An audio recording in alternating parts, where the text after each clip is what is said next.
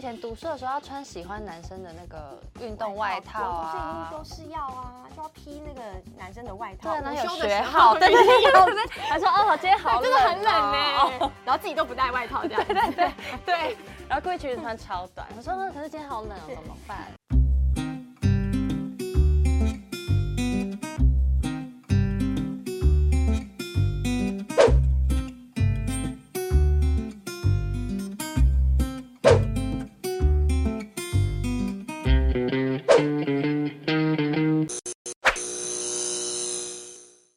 欢迎收看 Talk 一杯，我是主持人郑伟博。我觉得幸福跟爱情往往会在你无法预测的时候发生。今天呢，我邀请到这两位女明星，哇，她们的这个新作品是《爱情发生在三天后》。那在这个爱情跟这个戏剧当中，还有现实生活当中，有什么样美好的结合呢？话不多说，我先邀请两位女明星出场。第一位是，哎，之前一直要敲她来，然后总是会有很多。不可抗力的事件发生，今天终于来到我们现场，就是你陈婷妮。嗨，终于来到这个节目，我真的很期待。对，就是、每次都看别人这样子喝一杯，然后自己都没有办法喝到属于我的那一杯。好，今天我们会还会有特殊的可以让两位喝，再来就是爱妃啦。嗨，好久不见，又见面了。对，话说我是跟爱妃曾经有同台一起飙戏，飙戏飙戏，对，然后都被剪光光。不过没关系，我们今天终于同台了，而且我保证这一集我们一定不会剪光光。太好了。对，所以我们先来 cheers 一下，我们就来边喝边聊，好开心哦。对对对。哦，真的好喝哎！没有在开玩笑的。来到节目最大的福利就是来宾都需要好好放松喝一下。可以光明正大喝一杯，很开心哎。对，有人来这里然后真的喝醉。呃，很多有，曾经跟你同台过男明星三个字，跟火有关系。刘冠廷不是。林柏宏，对，真的假的？林柏宏已经成为本节目的传奇了。我要回去看那一集。对，然后呢，大佩还会说：“哎、欸，你是喝康了吗？” 那我要来聊的就是在这个新的这个戏剧作品当中，好，爱情发生在三天后，你们在里面的角色各自是什么？对，嗯，我在里面演的是洪大方，然后我是那个幼主的大学同学，然后我之后会大方，就是属于那种。呃，会揪大家一起同学会的人，然后会就是很关心同学的近况啊，就是有一点像是那种八卦八卦中心啊。你其实幼竹在这个角色里面，她是一个属于比较敢爱敢恨的女生，然后对于爱情或对于他想要的东西，他是会比较主动积极去争取的。然后这个故事对我来说，我觉得很有趣，是我们九个人在大学里面。一一群好朋友，然后其实这九个人我们在拍戏的时候闹了非常多的笑话，然后也因为这部戏我们大家感情真的很好，所以是一个蛮青春热血的一部电视剧。你刚刚有提到同学会嘛？嗯，同学会我觉得在出社会之后是一种非常特殊的场合，真的。你们有再去参加过以前真的就是学生时代同学会吗？因为不管是过了五年或者十年，哎，大家都会看一下彼此的状况。对，有什么特特殊的这个？经验在你们真实生活中发生吗？我自己真的太早开始工作，然后就比较，我到现在还没有参加过同学会。但我觉得这一次拍戏很很特殊的经验是，在要接这个角色之前，你会做很多角色功课嘛。然后因为我们是从八年前到现在，总共跨度是八年，所以那时候我就花了很长时间想说，这八年里面我们九个人的相处模式到底会有多大的差异？比如说你入社会之后，你讲话可能比较世故，你不会这么莽撞。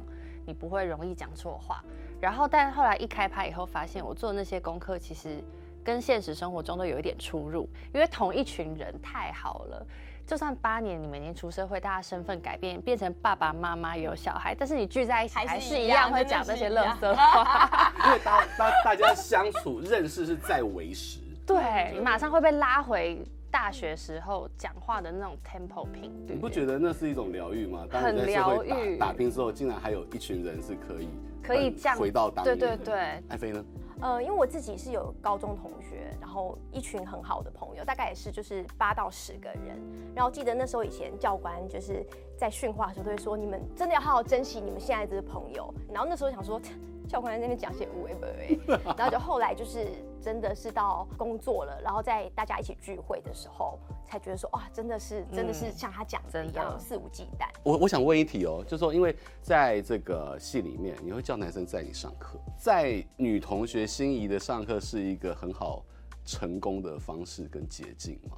是吧？还有以前读书的时候要穿喜欢男生的那个运动外套啊，都是一定都是要啊，就要披那个男生的外套。对，然后有学号，对对对，他说哦，今天好冷，真的很冷呢。然后自己都不带外套这样。对对 对对。然后故意裙子穿超短，我说可是今天好冷哦，怎么办？啊，那我送你回家。我我蛮好奇的，就是在现实生活当中，如果在以前啦，你对一个一个男生有好感，你会放什么样的线去钓他？以前资料库开始，资料库开始搜寻，不知道哪一个。可是我先生很像在对面，哎，他很怒，正在看着我。就是我会主动跟我先生聊天，就会说，哎，你生日快到了，其实我有准备生日礼物给你，这样子。所以你也是先锁定他的。对，其实你就是会先锁定，但又不能做的太明显。就比如说，如果大家一起吃饭，我就要坐你对面或者坐你旁边，靠你很近，其实就好像有点太明显了。那你对胡宇威是主动的吗？不是，我本来就是一个比较被动，然后甚至比较比较低调。然后我们都知道很低调啊，低调到最后 哇，才突然发了一下社群，原来这两个人已经 对，就是不不不太像幼竹这种，对我来说都是很高调，就是希希望大家都知道我喜欢这个人，但我就不是这这一种的，所以主动这一方面，我好像是在拍戏的时候才。有享受到那种主动追求的爽快感，借由角色可以稍微释放一下，对，对，对，对。你本身是什么星座？金牛座。那你在角色里面，你有你有给他一个赋予，大概是什么星座？其实这一次我就没有设定的这么精准，因为我觉得有时候以前我会很喜欢，就是设定他的星座血型，然后甚至连几月几号出生我都会习惯设定。啊，几月几号？对。但因为这一次，我觉得我想要，我不想要把角色设定的这么紧。所以，我这次其实就就我有设定他是火象星座的，就是他比较敢爱敢恨，会比较展现出来，就不会是土象，像金牛就是土象，他比较低调稳扎稳打。拍摄期间，我我记得是不是遇到了三级警戒？对，我们就放暑假放了两个月。那那时候情绪怎么怎么连贯呢？因为本来是如火如荼的，结果那个时候怎么办？我觉得这一次最大的挑战是我们人很多。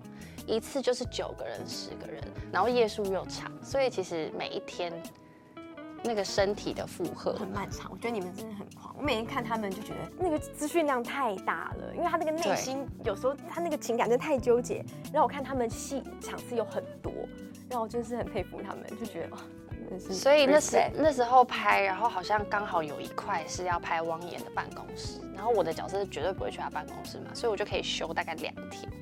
然后那时候我还想说，好珍惜那两天哦。这两天我到底要做什么事？我要去运动，我要去做脸，我还要睡觉，然后我要带我的狗出去玩。我就已经都安排好，从早到晚这两天，我要一天当三天用。就用到第二天的时候，电话就来，那个三级停拍喽。然后瞬间我就多了两个月的休息时间。对，就放大假，然后放大假的结束。然后那时候还想说，哦，放了两个月的假，那个排表应该是会先从。最简单的开始排，让大家慢慢进入状况。对，结果没有，没有哎，导演没有在跟你客气。的，没有没有在客气的，马上就一场情绪超重，然后大家一来眼神，每个人这样互看彼此，就有点茫然，就是又熟悉，但又对。还在重新抓，既陌生又熟悉这样，然后我们就又复牌了。导演就说：“洪大方感觉跑掉了。”然后我说。因为我中途我搬新家了，我还想说我搬家，他说不要再想搬家的事情了。然后说好好好好，给我一点时间，我可以的。导演真的很很记得你的生活 detail，还是他有去看你的 YT？应该有，应该有。回过头来就是像刘冠廷，他真的嗯，在不管是之前跟你合作已经是非常的顺利了，可是在这一次爆一下料吧，因为他在进入角色是非常的投入，可是私底下他是一个什么状态？嗯，一直泡咖啡的谜样男人。一直玩游戏的谜样男子，嗯，一直讲一些垃圾话。他的咖啡是那一种，就直人型的，然后需要研磨，然后就要滤纸，测温度，要要要要，然后到测温度。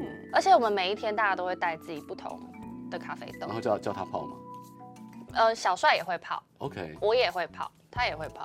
哇，那时候还不会，哦，那时候都喝你们。的。就是这样，每次去就坐等这样子，然后就有三杯不同的摆在你眼前，然后你要先品尝那个，然后有时候有些人就是因为太早，他们会自己买什么，可能就是便利商店的，会被骂，所以喝什么便利商店的？为什么不等我来？为什么不等我来泡手冲？所以你们是爱情发生咖啡同好会？其实是哎，后来真的都在品豆，然后就会分享说，哎，我这次买了那个一百公克厉害的，然后觉得那边磨，然后就是每个人会带自己的杯子，然后就开始盲测。就说这个喝一口，嗯，这偏酸，对，酸味偏重。这个剧组真的是太有层次了，就是但是配乐色花哦，有没有再把你拉回现实一点？有，因为以为很文青，其实其实没，其实还好。而且后来我们就真的就是一直玩，一直玩哦，就是到后来大家默契好到，我们就会这样看着对方，然后就随便讲一个成语，比如说一箭双雕。然后他就会从雕什么什么就开始接，会接那个成语接龙，成语接龙。所以你们现场真的也是另外一种同学会，蛮欢乐的。对啊，就是如角色很吵闹的同学会。对，爱情发生在三天后，它的英文片名其实蛮有趣的，跟中文完全不一样。嗯，No regrets in life。你们可以聊一下你们生命当中曾经也会发生过的遗憾，或者是最后怎么去面对吗？看你怎么观看“遗憾”这两个字啦。你也可以把它想得很小啊，就是今天早餐我明明。也很想吃萝卜糕，也很想吃蛋饼，但是我选了蛋饼，然后就会遗憾没有吃到萝卜糕，这是种人生的小遗憾。但是如果你要把这个命题放得很大的话，可能就会是不懂当时不懂得珍惜。我就是年纪很小就北上来工作，然后我就会舍弃很多跟父母相处的时间。然后我过年回家，爸爸妈妈在一个很日常的。切菜啊，或切水果啊，他会说啊，你都不想回来看我。那个谁谁谁那天都跟他的小孩一起去哪里玩，你就知道他在诉诉说着他的渴望。可是人生就是选择，因为我的工作毕竟在北部。那我觉得常常因为这种事情，再回过头来看你的选择的时候，我相信未来可能这都会变成一一种遗憾。爱妃呢？以前真的有一段时间，其实不知道自己到底在干嘛。然后直到有一次，就是我舅舅过世，他忽然过世，然后他那时候就过世，就说他其实一直很想要出国玩，他想要去巴黎或是什么北海道之类的，但就是就是就没有机会。然后就是从那一次之后，我就觉得我就是很努力，可是我也要很用力的玩，这样才对得起自己。就我不想要到最后。直到有一天我躺在床上，还觉得说：“哦天哪，我我还有很多待办事项没做。”然后隔天我就挂了。所以我前一个月的时候做了一件有趣的事情，我就写了我的死前的清单。我就是设想说，假设我就是一个月之后我真的就再见了，那我我是有什么事情我没有做到，我会觉得很遗憾。可是其实，在还没有列这清单的以前，我想说我到底想要做什么事情，我都会说哦，我想我的工作可以达成一个目标，所以我想要很努力的怎么样怎么样赚很多的钱什么的。但我真正的去思考说我要死了的，我真的想做的事情，其实跟这些完全无关。嗯，其实是透过一个自我整理的一个仪式，然后去发现你生命当中最重要的一个排顺位。嗯，所以你可以分享在这十个当中，是可以分享说你现在看到对你生命当中最重要想要做的事情有哪些？其实就真的很很简单，也很无聊，就真的很想要去多多看看，然后想要多体验。生活跟生命。然后，因为我以前其实真的很重物质，就是我很担心物质这件事情。但我后来有发现说，其实有很多事情是用钱买不到。就比如说，我跟妮妮感情很好，他会告诉我说：“哦，嗯、呃，他觉得我有时候放太就是绷太紧了，要放松一点。”这个事情不是我给他钱，钱我就会告诉你。对，很多事情是钱买不到。可是我以前比较会用金钱去衡量所有的事情。为什么？这跟你的成长过程还是跟性格有关系？应该是成长过程中安全感，安全感。就妈妈对钱有很大的匮乏，然后导致说她可能会告诉我说：“你一定要赚很多钱才让自己有安全感。”钱当然很需要，但是它到一个程度，没有那么必要。对、嗯、对，包含了你现在可以有拥有很棒的友情，然后很好的感情，这个可能是在更超越只是存折上面的数字。其实呃，在疫情的这几年，我觉得它改变了很多的，不管是社会、国家，甚至是人心。在场呢，我们就是复原者联盟，对。自嗨这件事情，我我想问一下，就是你你经过了就是确诊跟复原这这这这一段期间之后，你有什么思考跟启发？还有你有后遗症吗？哦，真的没有后遗症。谢谢老天爷，谢谢老天爷。我我觉得这段时间，呃，我现在认真回想，当我自己知道确诊，看到那两条线的心情的时候，反而很很奇怪，我很平静哎。但是我觉得心境上面有很多巨大的转变，比如说我就会开始思考，你到底是为了生活而工作，还是为了工作而生活？然后你会很想珍惜当下，因为我觉得意外跟幸福都会来得很突然。嗯然后我觉得我们两个某一个程度个性很像，就是我们都会希望把把工作做到一百分，然后用尽全力。对。然后，但有时候当你用尽全力的时候，你会发现结果可能不如你预期，你就会开始有一点失望、沮丧，然后或是你会开始觉得是不是我哪里还做的不够努力，是不是我不够好，所以才结果不是如我预期想象的这样子。可是当当我确诊了之后，我就会觉得好像。更多的事情要变得更放松一点，其实本来就不会按照你的 SOP 进行。像我是一个防疫小煎饼，我是发誓，我真的回拍的时候，他就会说：“哎，那大家都口罩戴好哦。”对啊，然后大家吃饭不要坐那么近哦，我们这样子大家很危险，大家要工作要保护好自己。哦哎，你们有洗手吗？洗手了吧？就是我是一个超级防疫小尖兵。结果你督促了大家跟自己，反而对，而且到现在我还是不知道我到底是从哪里确诊的。我我也不知道，对，所以我就觉得好像很多事情要再放松一点。其实你们出道到现在也也有一阵子了，那刚才两位分享到的就是一个心态转变的历程，就是倪妮是 model 出身，然后艾菲从综艺节目这样这样一步一步的这样爬上来成为女明星，然后也有自己的事业。我先问你好了，就是。呃，你怎么去意识到你有想要转型？其实一开始就只是因为那时候进公司，那其实我也不知道我到底要做什么。就是我有一段时间是不知道我自己到底在干嘛，然后公司就是也给我很多事情让我去尝试，然后以便分得清楚我到底对什么事是有兴趣的。然后那时候就试一试，就觉得有试到演戏，就觉得哇，演戏演完之后自己看到自己的剧播出很有成就感。然后我真的很喜欢，就是跟大家一起。那一段时间一起奋斗的感觉，然后我就觉得哇，真真是太热血了什么的，然后我就觉得说哦，天啊，我立志我要成为一个就是很不错的演员，然后就开始为了这个方向努力。可是因为可能就是那个在综艺是很不一样的，对，其实节奏啊跟所有的一切跟一切都很不一样。但我觉得如果真心想做一件事情，整个宇宙都来帮你。嗯，所以那时候我的经纪人就非常鼓励我，就说你勇敢的，就是断掉那些就是你真的不想做的事情。妮妮呢？因为我对于你在演技上面第一次让我非常惊艳是比悲伤更悲伤的故事。Yes，Yes，不要理他。一定要这样。而且我看看，我还跟他跟我隔壁的人说：“你这陈妮妮也太正了吧？”对，对于我跟艾菲来讲，可能那个作品或许甚至是更多的人看到你真的很棒的一面。但是这这一一路走来，其实。在 model 的世界里面，时尚完美、仙气飘飘，可是，在演员当中需要很细腻的表现跟生活感，在你身上你怎么去做到？其实我我虽然出道是在一个模特经纪公司，但我实际跟模特的工作连接的时间非常短，就跟爱菲有点像。那时候因为年轻嘛，然后也不知道自己要什么，所以公司也就是放任我，有什么事情都让我去做。我也主持过，啊，真的假的？对，然后我也唱歌过，我也跳舞过，然后哇，你是唱跳歌手？对，然后那时候真的就是什么都去试，然后就发现哎，好像可以从表演里面更了解我是我自己是。是什么样的人，然后所以我就开始喜欢演戏。但是我觉得演戏的过程对我来说比较像是转型的过程，不太像是从模特转演员。因为刚开始大家都知道我是拍偶像剧，对。虽然说都在拍戏，可是当你拍长集数，你是没有任何的时间做前置作业的。你可能就是接到这个剧本说，哦，下礼拜开拍喽。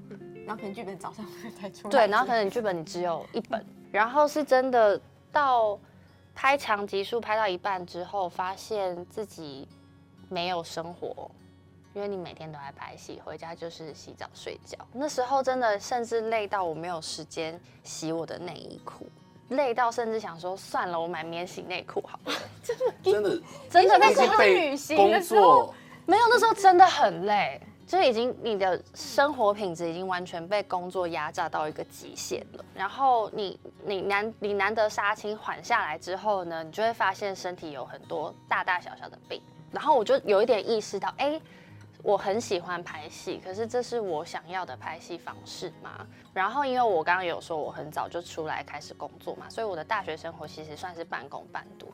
然后对我来说，这就是我人生中的一部分的遗憾。然后既然我这么喜欢表演，我又觉得没有好好读书是我的遗憾，所以我就去进修，进修了半年。